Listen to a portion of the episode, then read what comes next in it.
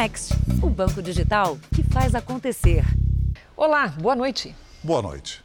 A polícia prendeu um dos suspeitos de matar um investigador hoje cedo em São Paulo. O outro já foi identificado e está foragido. Câmeras de segurança registraram o crime. O caso está sendo tratado como latrocínio, que é o roubo seguido de morte. O investigador dirigia este carro preto. Tinha acabado de deixar a filha na escola. Ele era seguido por uma dupla numa moto em alta velocidade. Uma outra câmera flagrou os suspeitos se aproximando do veículo. O policial dispara e o garupa cai da motocicleta. O investigador abre a porta. O assaltante se esconde atrás do carro e atira. Ao todo foram dez disparos. Na sequência, o atirador pegou a arma do investigador com o carro ainda em movimento e fugiu a pé. O veículo subiu na calçada com um policial já morto. A poucos metros dali, o suspeito roubou um carro. A polícia militar foi chamada e iniciou uma perseguição e um novo tiroteio. O criminoso desceu disparando contra os policiais.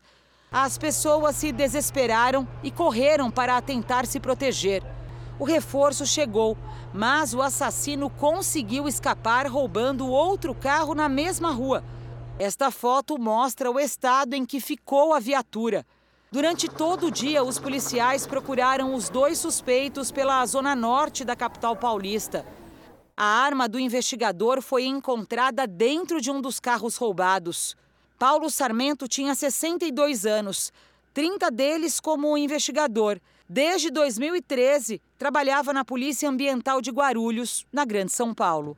A polícia acredita em latrocínio, que é o roubo seguido de morte.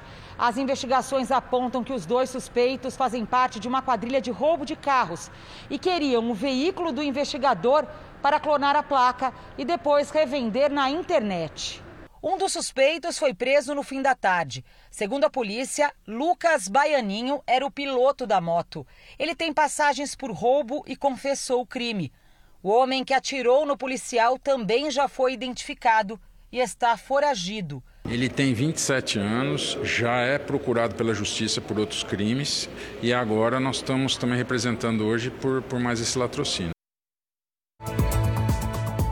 Veja agora outros destaques do dia.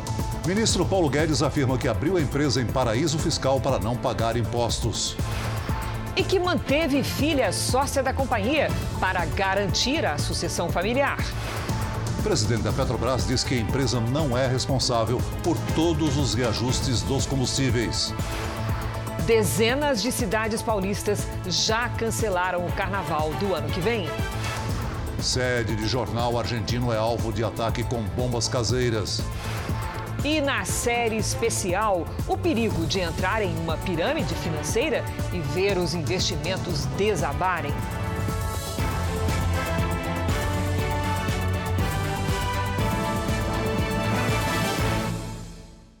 Oferecimento Bradesco. Descubra suas emissões de carbono pelo app.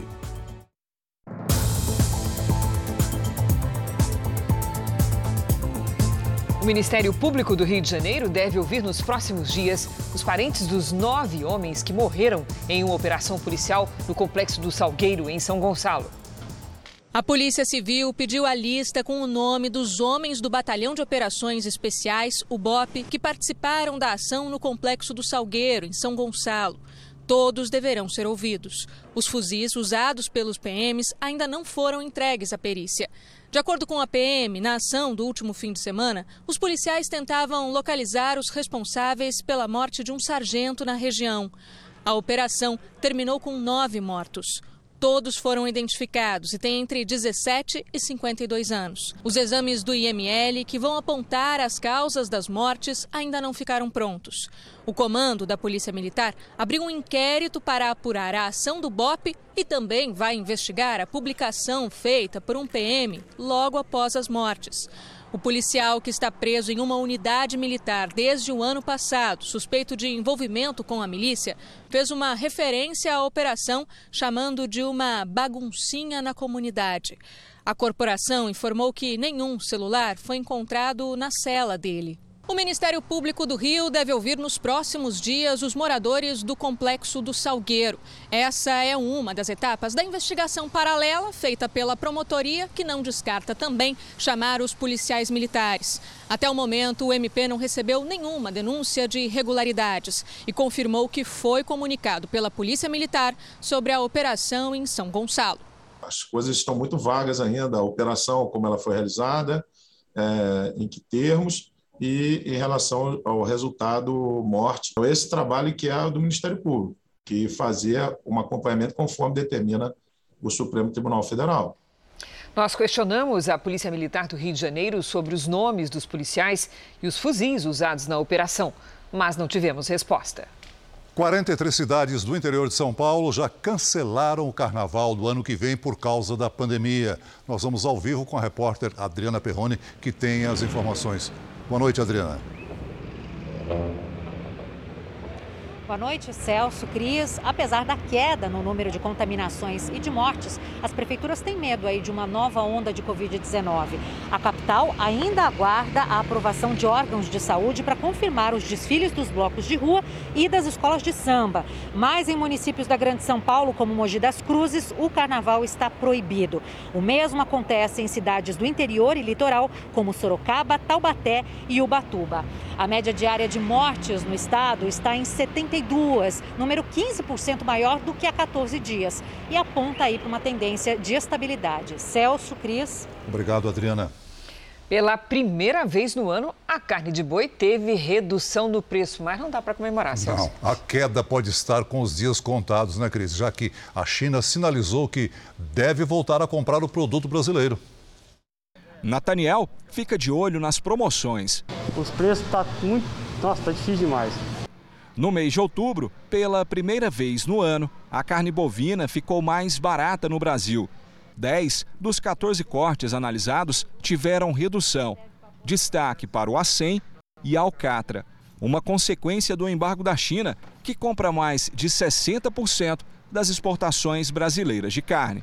As vendas para o país asiático estão suspensas desde o início de setembro, por preocupações sanitárias dos chineses. Por causa disso, o preço do boi despencou em outubro, mas praticamente já retomou o valor no mês de novembro, principalmente por conta do aumento do consumo interno e de menos produto no mercado. Hoje, a China autorizou a importação de carne bovina brasileira que tinha sido certificada até 4 de setembro, antes da confirmação de dois casos atípicos do mal da vaca louca. Cerca de 100 mil toneladas do produto poderão desembarcar em portos chineses. Em nota, o Ministério da Agricultura acredita que se trata de um avanço para a retomada das exportações regulares para a China. Se a retomada é boa para a economia brasileira, também significa menos produto no mercado interno. Sinal de que a queda nos preços pode não durar muito. Fica muito difícil segurar o preço, mas a gente tem que segurar para não passar esse, esse volume de aumento total para, para o consumidor. Começou hoje em Niterói, no Rio de Janeiro, o julgamento de dois filhos da ex-deputada federal Flor Delis. Eles respondem pelo assassinato do pastor Anderson do Carmo, marido de Flor Delis, em 2019. Flávio e Lucas dos Santos chegaram algemados e sentaram um ao lado do outro. Eles foram indiciados pela morte do pastor Anderson do Carmo, morto com mais de 30 tiros na garagem da casa da família em Niterói, na região metropolitana do Rio, em junho de 2019. Os irmãos foram denunciados pelo crime de homicídio triplamente qualificado por meio cruel, sem possibilitar chance de defesa à vítima e motivo torpe. Flávio é acusado de ser o autor dos disparos e Lucas teria ajudado na compra da arma. 18 testemunhas foram convocadas, a maioria pela acusação, entre elas quatro filhos de Flor de Lis que relataram o envolvimento da mãe no crime. Além dos depoimentos, serão exibidos vídeos com interrogatórios antigos dos réus. O primeiro depoimento foi da delegada Bárbara Lomba, que iniciou a investigação. Flor de Lis perdeu o mandato em agosto desse ano e está presa no complexo de Jericinó, na zona oeste do Rio. Ela é acusada de ser a mandante do assassinato, mas ainda recorre na justiça. Em nota, a pastora afirmou estar tranquila e disse que espera que tanto seus filhos quanto as testemunhas falem a verdade. A Venezuela vai terminar o ano como o país mais pobre das Américas, assolado por uma grave crise humanitária. A inflação desde o início do ano passa dos 500%. Nós fomos até lá para ouvir a população e mostrar como é a vida no país mais miserável do continente.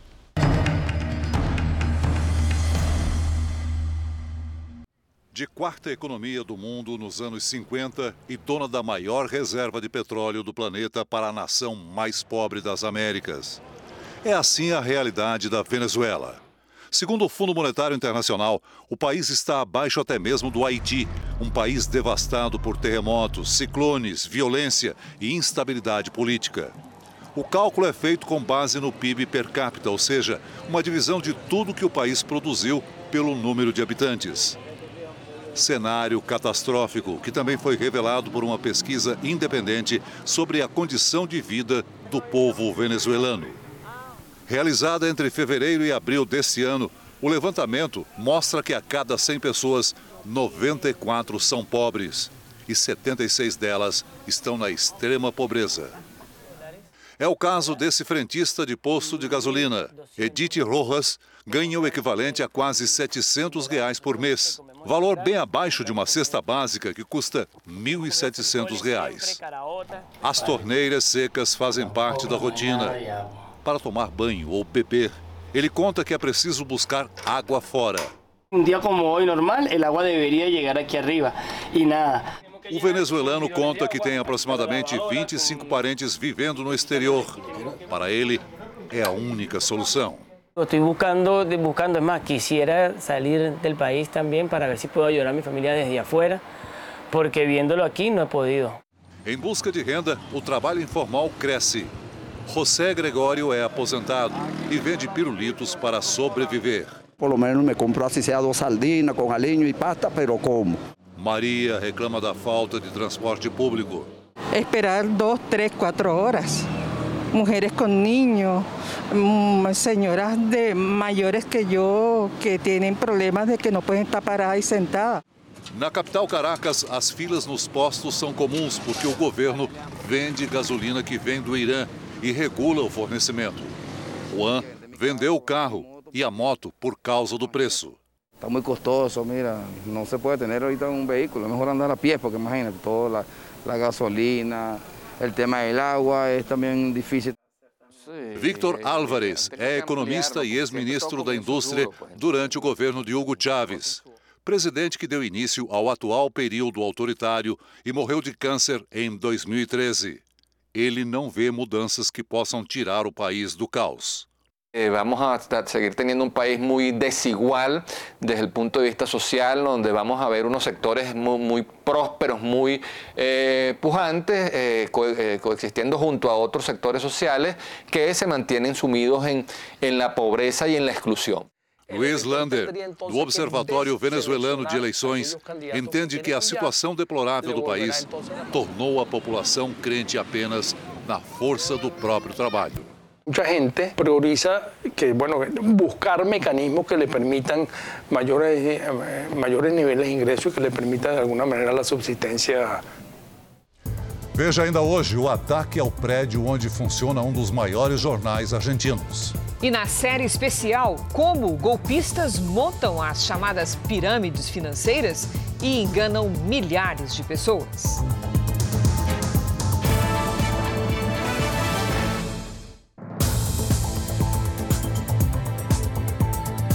O Partido Liberal confirmou agora à noite a filiação do presidente Jair Bolsonaro. Nós vamos a Brasília com o Matheus Scavazini, que tem os detalhes. Boa noite, Matheus. Boa noite, Cris, Celso. A decisão aconteceu após o encontro hoje entre Jair Bolsonaro e o presidente do partido, Valdemar Costa Neto. A cerimônia de filiação está marcada para a próxima terça-feira, 30 de novembro, aqui em Brasília. O acerto aconteceu após o partido ceder a condições apresentadas por Bolsonaro. Uma das principais é que a sigla não faça alianças regionais com partidos ou políticos que sejam adversários do presidente da República. Cris, Celso. Obrigado, Matheus. O pré-candidato à presidência Sérgio Moro foi ao Senado defender a criação do Auxílio Brasil, mas criticou as mudanças na política econômica para garantir recursos ao programa. Moro esteve com a bancada do Podemos, partido ao qual se filiou. Ele é contra atrasar o pagamento dos precatórios, que são dívidas da União com condenações judiciais. O ex-juiz também critica mudar o teto de gastos para garantir recursos ao programa social. É perfeitamente possível realizar o incremento do Auxílio Brasil sem os efeitos colaterais pretendidos pelo governo de derrubar o teto de gastos. Vamos agora com a opinião do Augusto Nunes. Boa noite, Augusto. Boa noite, Cris. Boa noite, Celso. Boa noite a você que nos acompanha. A entrevista de Lula ao jornal espanhol El País confirmou que, para escancarar a alma sombria do PT, basta confrontar seu chefe com arbitrariedades cometidas por ditadores companheiros. Induzido a comentar o que acabou de fazer Daniel Ortega para manter-se na gerência da Nicarágua, o ex-presidente reduziu a farrapos a fantasia de democrata. Aspas. Por que a Angela Merkel pode ficar 16 anos no poder e o Ortega não? Por que o Felipe Gonzalez aqui pode ficar 14 anos? Qual é a lógica? Fecha aspas. Uma das entrevistadoras lembrou a Lula que nem Merkel nem Gonçalves jamais mandaram prender candidatos oposicionistas. Aspas para a tréplica de Lula. Fiquei 580 dias preso para que o Bolsonaro fosse eleito presidente. Não sei o que as pessoas fizeram na Nicarágua para que fossem presas. Fecha aspas. Vigarice é isso aí. O palanque ambulante sabe que virou preso comum por ter sido condenado duas vezes e em duas instâncias por ladroagem e lavagem de dinheiro. Os presos políticos da Nicarágua foram castigados por terem ousado desafiar o ditador. No fim da entrevista, os elogios a Cuba reafirmaram que o sonho de Lula é transformar o Brasil numa Nicarágua tamanho família, ou numa versão continental da ilha Presídio a caminho do naufrágio no Caribe. O presidente da Petrobras afirmou hoje no Senado que a estatal não tem culpa pelos aumentos nos preços dos combustíveis. Joaquim Silva e Luna explicou que 86 empresas exploram o petróleo no Brasil, mas poucas praticam o refino. O presidente da Petrobras afirmou que nem todos os reajustes do ano foram de responsabilidade da empresa, que, segundo ele, também chegou a passar 92 dias sem alterar o preço do gás de cozinha. A gasolina sofreu 11 reajustes no ano e acumula uma alta de 73%. O diesel também teve alta elevada em 2021, 65,3%. Já o preço do gás de cozinha aumentou em média 30%. Joaquim Silva e Luna defendeu a política de preços da estatal como forma de garantir o abastecimento. Colocamos como uma das nossas é, condições de, de, de, de, variação de preço, quando a mudança é verificar exatamente a, a parte do mercado interno e o mercado externo. Como é que está a, a capacidade de importação para manter esse abastecimento? Nós queremos todos encontrar a melhor solução para o Brasil, uma forma de reduzir é, custos, preços, abastecimento da, da, da, de combustível e tudo isso feito dentro de um clima de, de, de, normalidade. O presidente da Petrobras ouviu dos senadores um pedido para estabilizar as tarifas e não priorizar apenas os valores cobrados no mercado internacional. Silva e Luna argumentou que a empresa obedece à legislação e retorna recursos para a sociedade em forma de investimento, tributos e dividendos. O general fez uma comparação ao comentar o preço de R$ 8,00 no litro da gasolina em algumas regiões do país. O país é continente tem uma logística muito complexa em chegar nesses determinados locais. É, com combustível é, barato é difícil. Foi dito que um litro de gasolina estava R$ 8,00. Eu comprei ovo nessas regiões a cinco reais. Nunca achei que a responsabilidade era da galinha.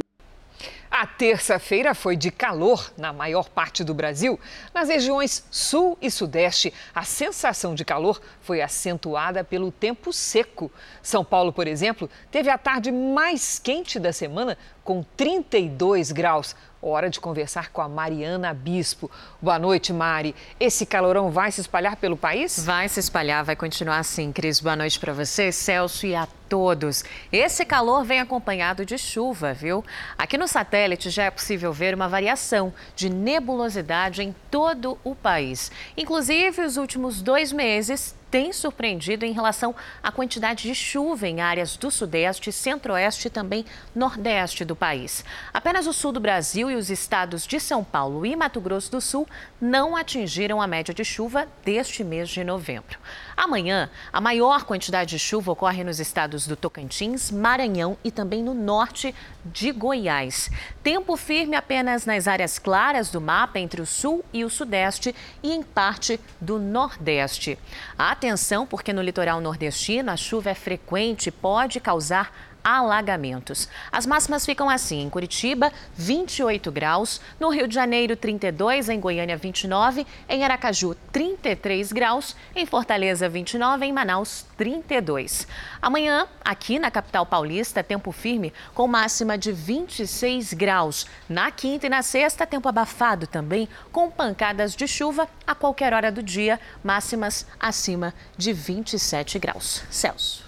Nós começamos o Tempo Delivery com a Yolanda. Ela é de Porto Velho, capital de Rondônia, né? E quer saber como o tempo fica por lá, ô Mairi. E é claro que a gente responde, Yolanda. Boa noite para você. Sol, calor e pancadas de chuva aí em Porto Velho. Esse combo, digamos assim, vai até pelo menos sábado. As máximas ficam entre 29 e 32 graus. E agora vamos para o Nordeste, Imperatriz, no Maranhão.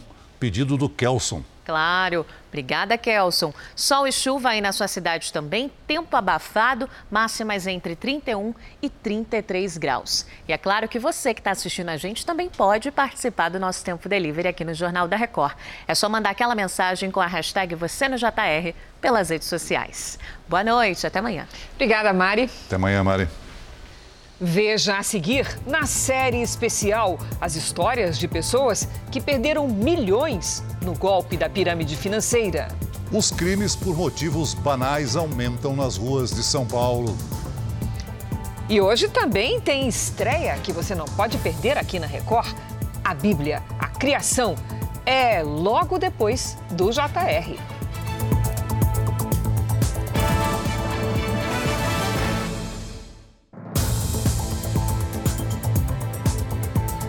Agora, uma estatística chocante. Entre os assassinatos registrados em São Paulo, praticamente a metade é cometida em vias públicas. As vítimas costumam ser homens e o principal motivo são brigas, muitas vezes por questões banais.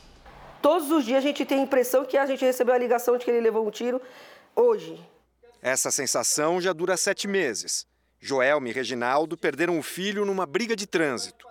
Uma câmera de segurança gravou o crime em Suzano, na região metropolitana de São Paulo. Ricardo Soares, o filho do casal, aparece discutindo com o motorista de um carro de luxo. A companheira de Ricardo, com o filho de cinco meses no colo, se aproxima. Logo em seguida, o rapaz cai atingido por um tiro no pescoço. A mulher fica desesperada e tenta socorro. O autor do disparo, o administrador financeiro Iago Alves de Oliveira, sai do carro e fala ao telefone aparentando tranquilidade. Em poucos minutos, o que era uma discussão motivada por uma fechada no trânsito se transformou em assassinato. Enquanto não tiver justiça, sempre vai acontecer isso.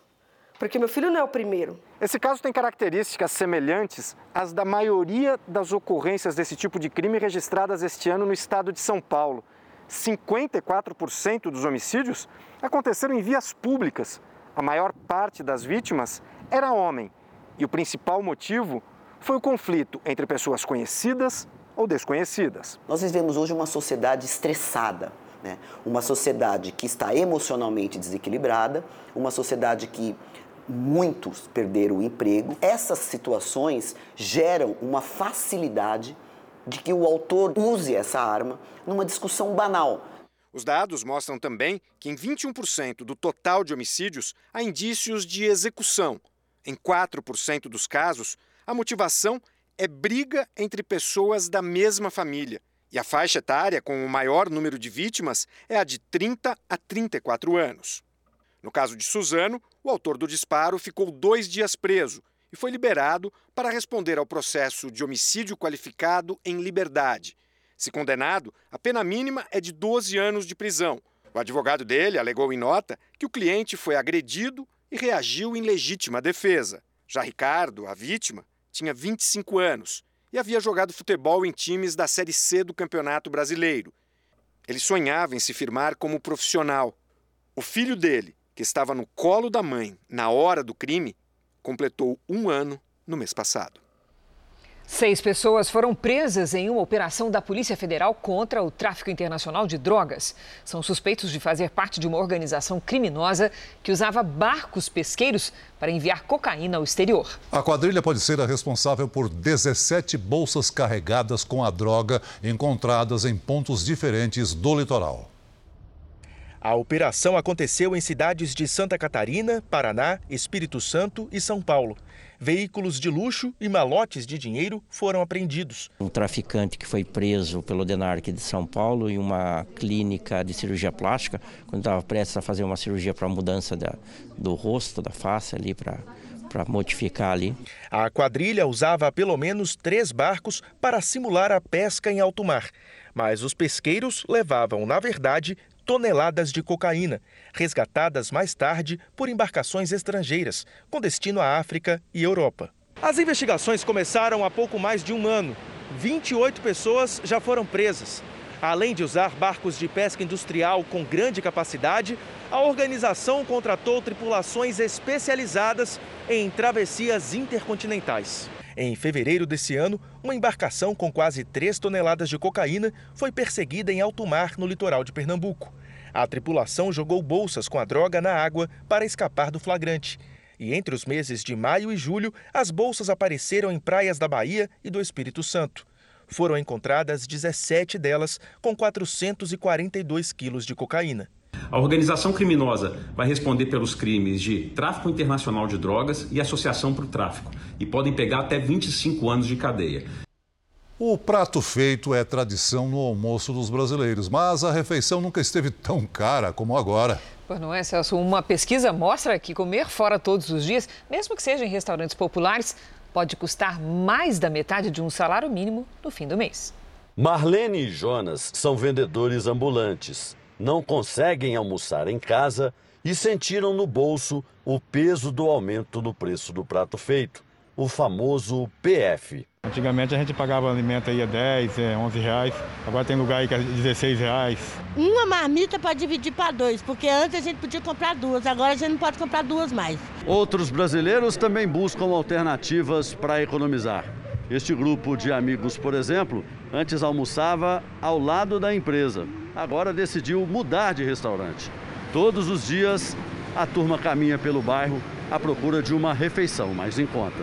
São apenas alguns passos, poucos metros, que fazem a diferença no fim do mês. Por dia eu consigo economizar no mínimo uns sete reais.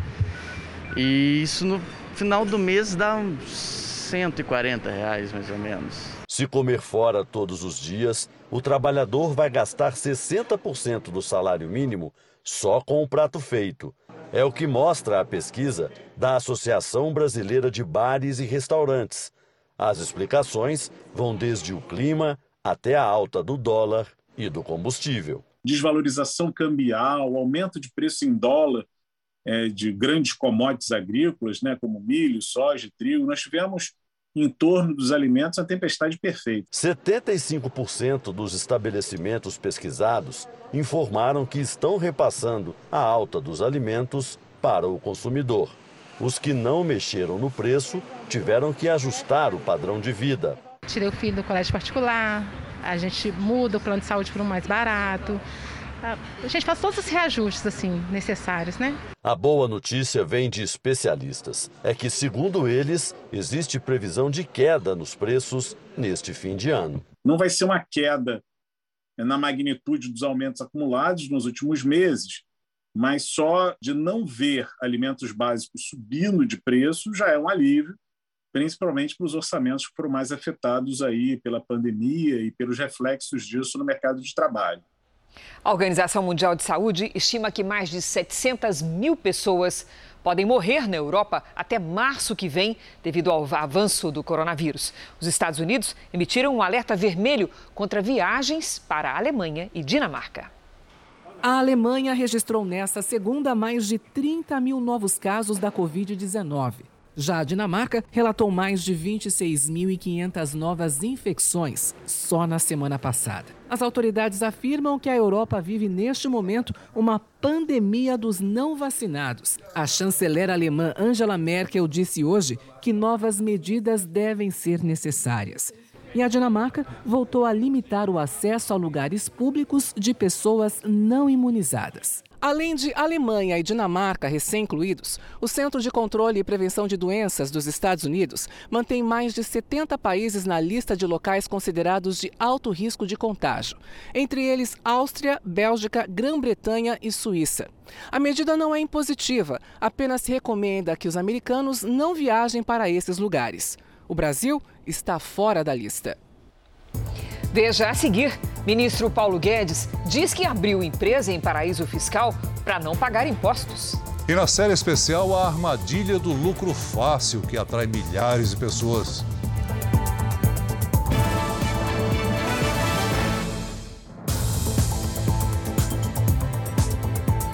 O ministro da Economia, Paulo Guedes, admitiu que usou a empresa que possui num paraíso fiscal para fugir da cobrança de impostos dos Estados Unidos. Hoje, também durante a audiência na Câmara, o deputado Elias Vaz, do PSB de Goiás, revelou que Paulo Guedes mantém uma conta no Brasil com lucros milionários no período em que ele já fazia parte do governo. Depois de faltar a primeira convocação no último dia 10, o ministro da Economia Paulo Guedes compareceu hoje à Câmara dos Deputados para explicar as movimentações financeiras no exterior.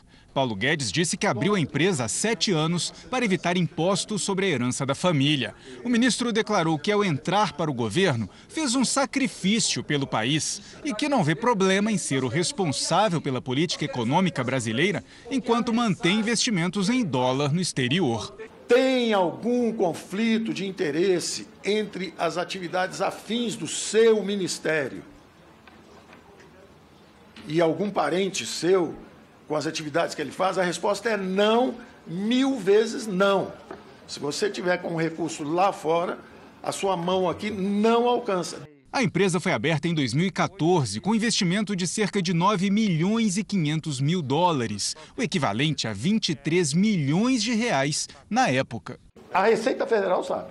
Ela é informada todo ano, todas elas têm acesso a todas as informações que foram apresentadas. Qual a rentabilidade, se ganhou, se perdeu, todas as instâncias pertinentes têm que é o que interessa. Depois, ao entrar para o governo, o ministro disse que teria se afastado completamente desse dinheiro, mas deixou a filha como diretora da empresa. Se você tiver uma conta em nome da pessoa física, se você falecer, 46, 47% é expropriado pelo governo americano. E mesmo que você seja estrangeiro, se você fizer um investimento lá tendo uma conta na pessoa física, todo o seu trabalho de vida, em vez de você deixar para um herdeiro para alguém, para algum familiar, vira imposto sobre herança e é apropriado pelo governo americano. Então, o melhor é usar um offshore. Se você usar um offshore, ou seja, uma companhia que está fora do continente, offshore é justamente estar fora, está fora da, da costa, está para fora. Então você pode fazer esse investimento. Se acontecer alguém, alguma coisa, se eu morrer, em vez de metade ser apropriada pelo governo americano, isso, na verdade, vai para a sua sucessão. E isso é que explica você botar um parente, botar um filho, botar uma filha, botar uma mulher de qualquer forma, alguns especialistas consideram um conflito de interesses, já que ele detém informações sobre as decisões econômicas do governo brasileiro. Segundo documentos que chegaram à Câmara dos Deputados, o patrimônio atual da empresa que ele mantém em paraíso fiscal equivale a quase 53 milhões de reais. Somente com a desvalorização do real frente ao dólar, a empresa lucrou, no período em que Guedes é ministro, quase 16 milhões de reais. Guedes disse que não tem responsabilidade sobre as oscilações do dólar. O poder de determinar a taxa de câmbio, taxa de juros, é o Banco Central que tem. Eu tô, se eu fosse uma pessoa que quisesse manipular o câmbio, tivesse interesse em fazer alguma coisa, eu ficava com o Banco Central sob meu comando, mandava fazer uma coisa, mandava fazer outra. É o contrário. Durante a audiência, os deputados ainda afirmaram que o ministro Paulo Guedes, na votação da reforma tributária, defendeu não taxar empresas de brasileiros em paraísos fiscais. Deputados ainda questionaram Paulo Guedes sobre uma outra conta que o ministro mantém no Brasil. O Fundo de Investimentos tinha em 2019, ou seja, quando Paulo Guedes já era ministro da Economia, 15 milhões de reais. E em junho de 2020, ela apresentava um saldo de 22 milhões. O senhor tem um fundo de investimento, que é propriedade exclusiva do senhor, que enquanto o senhor é ministro, ganha quase 400 mil por mês, aí o senhor, não, o senhor tem que responder. Para mim tem conflito de interesse, sim. Né? E outra coisa que eu perguntei, quando é que o senhor criou, criou esse fundo? O senhor também não respondeu. O senhor pode acreditar ou não, deputado Elias Vaz, eu não sei quanto tem, porque é um blind trust, está lá, e eu não estou perguntando, não é o meu foco hoje. Como eu disse antes, quando cheguei aqui, eu sabia quanto eu tinha em recursos quando eu cheguei, e eu fui trabalhar, e eu não estou perguntando, não estou é, indagando quanto é, quanto não é. Então, eu não sei. O governo encaminhou uma nova versão da proposta de emenda constitucional dos precatórios aos líderes dos partidos no Senado. O objetivo é facilitar a aprovação na Comissão de Constituição e Justiça. Apesar de confiar numa aprovação com ampla maioria na comissão, o governo quer o apoio dos líderes partidários para garantir a vitória no plenário, onde são necessários 49 votos dos 81 senadores em dois turnos. Uma das alterações se refere ao pagamento dos precatórios, que são dívidas públicas determinadas pela Justiça sem possibilidade de recurso. A ideia seria realizar parte desses pagamentos como abonos salariais a professores. Outro ponto em discussão é a previsão de tornar o valor de 400 reais do Auxílio Brasil permanente, e não até dezembro de 2022, com a garantia de que a verba liberada não seja usada para o reajuste de servidores. A receita será identificada ao longo do próximo ano, mas existem interpretações de que o espaço fiscal que está sendo aberto agora, ele vai perdurar para os anos seguintes, porque você está abrindo um espaço fiscal é que você está retirando despesas e colocando outras, inclusive vinculando com a despesa do Auxílio Brasil. Então, em tese, essa despesa está assegurada também para os exercícios seguintes. Embora o Palácio do Planalto já tenha dado aval ao pagamento permanente de 400 reais para o Auxílio Brasil, a equipe econômica ainda busca uma forma de compensar o aumento de despesas. À mesa, opções para gerar receitas como a reforma do imposto de renda. O governo corre contra o tempo para aprovar a PEC e viabilizar o Auxílio Brasil já a partir de dezembro, já que, se houver alterações, a proposta voltará para a Câmara. O projeto deve liberar 106 bilhões de reais para gastos da União em 2022.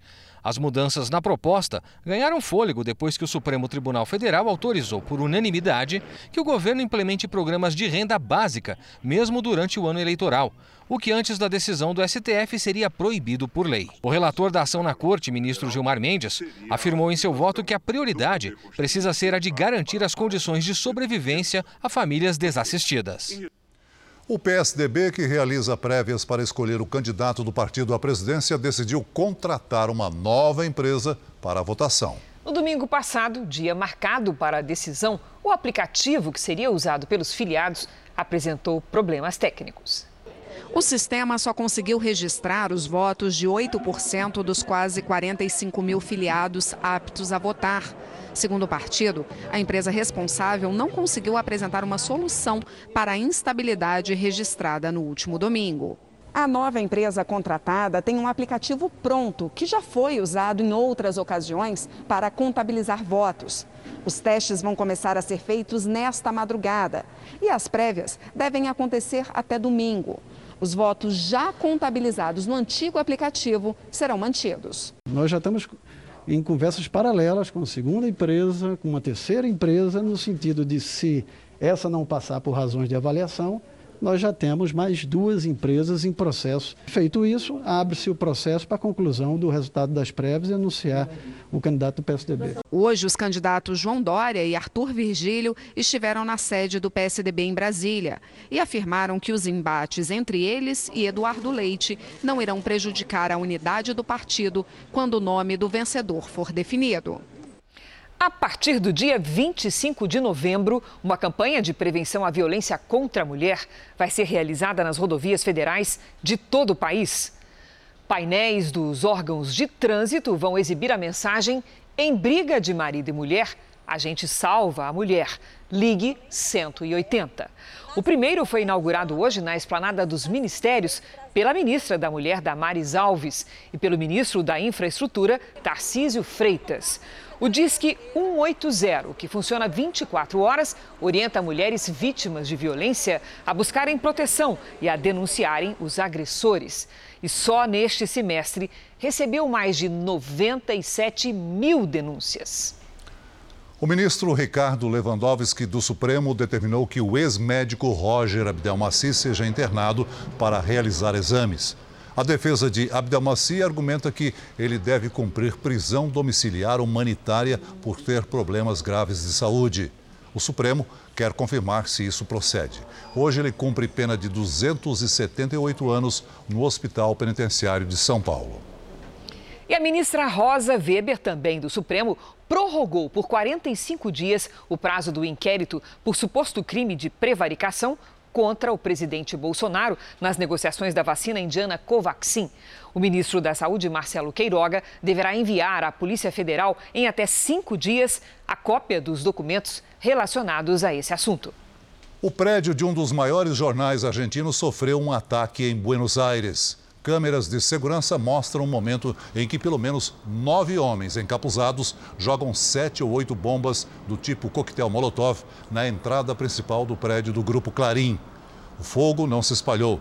A polícia tenta identificar as pessoas e esclarecer a motivação do crime. O jornal chamou a agressão de uma violenta intolerância contra um meio de comunicação. Um golpe antigo e que promete dinheiro fácil segue fazendo vítimas, agora com a ajuda das novas tecnologias. Na série especial de hoje, você vai conhecer histórias de vítimas de pirâmides financeiras. A fraude tem promessas de ganhos rápidos, mas o resultado é sempre um grande prejuízo.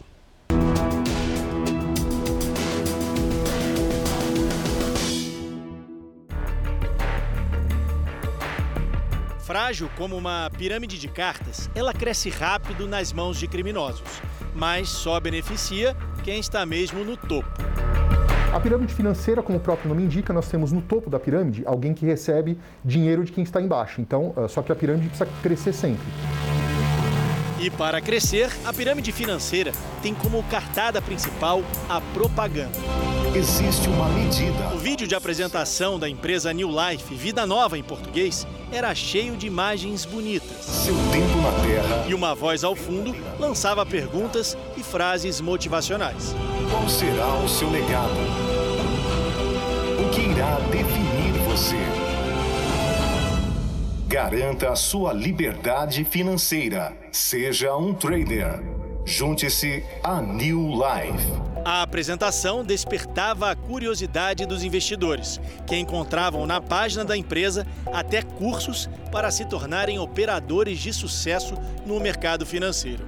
E com uma arma secreta, uma vantagem exclusiva. Operações no mercado financeiro usando robôs mais precisamente, inteligência artificial, uma realidade ainda estranha para a maioria das pessoas. Mas essa era a promessa para os investidores, que em um ano teriam lucros de mais de 100% do valor aplicado.